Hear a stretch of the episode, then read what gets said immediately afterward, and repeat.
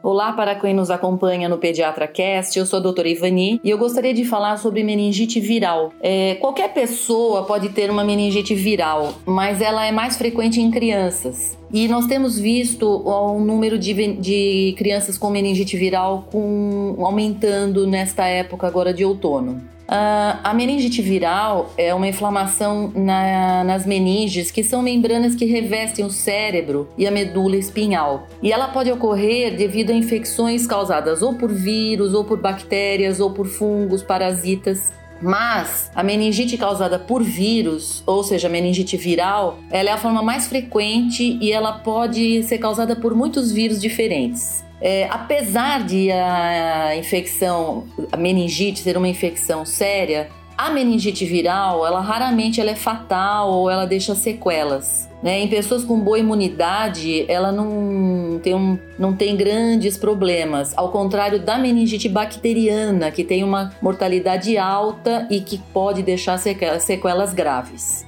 É, em aproximadamente 90% dos casos da meningite viral, os vírus que causam são os enterovírus. São vírus que vivem nas células intestinais, no nariz e na garganta. Tá? Existem mais ou menos uns 80 tipos desses vírus e os os vírus do grupo Coxsackie e Ecovírus são os maiores causadores de meningite viral. É, na maioria das vezes, as infecções por esses vírus ou elas não causam nada ou elas vão causar sintomas leves, é, como uma coriza, dor na garganta, uma febre baixa. E menos de um em cada mil pessoas infectadas pelos enterovírus acabar, vai acabar desenvolvendo uma meningite viral. Então, é, não é assim tão. É, se você tiver contato com uma pessoa que teve esse tipo de problema, não é tão fácil de você também desenvolver uma meningite viral, porque isso depende depende muito da imunidade da pessoa em si. Os sintomas da meningite viral, eles são febre alta, náusea e vômito. Mas o que chama muito atenção é uma dor de cabeça bem forte, tá? A criança refere a assim, uma dor que é muito importante, não é uma coisa leve só, uma dorzinha. Agora, em crianças menores que não sabem falar o que eles sentem, né? Em geral, a febre também aparece e além disso os vômitos e muitas vezes a criança fica prostrada, muito irritada, não quer comer. Então, muitas vezes precisa ser avaliada. E quando ela é avaliada,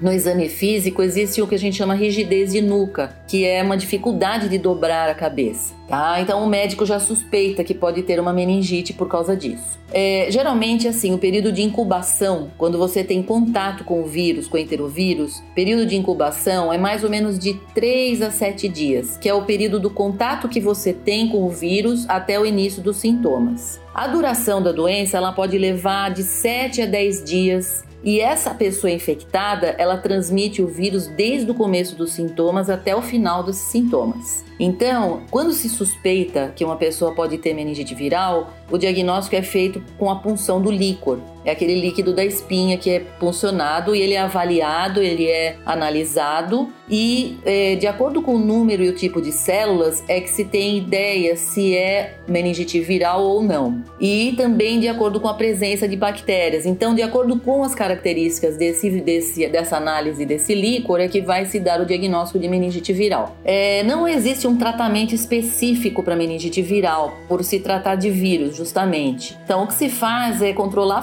febre, controlar os vômitos e a dor de cabeça. Na grande maioria das vezes, até nem se precisa internar, né? Quando os casos são mais leves. A não ser que a criança esteja com muito vômito, muita dor mesmo, aí ela pode precisar ficar internada, mas muito mais para um suporte. Então, assim, por ser uma doença causada por vírus, que se transmite pela saliva, pela secreção nasal, pelas fezes, a prevenção se dá através da lavagem das mãos, principalmente. Então, lavar as mãos quando vai, ao banheiro, depois que assoar o nariz, depois que trocar a fralda de criança, né? Quando espirrar, quando tossir, cobrir a boca, cobrir o nariz. Essas são as medidas preventivas mais importantes. Espero que tenha ajudado e conto com vocês na próxima. Tchau!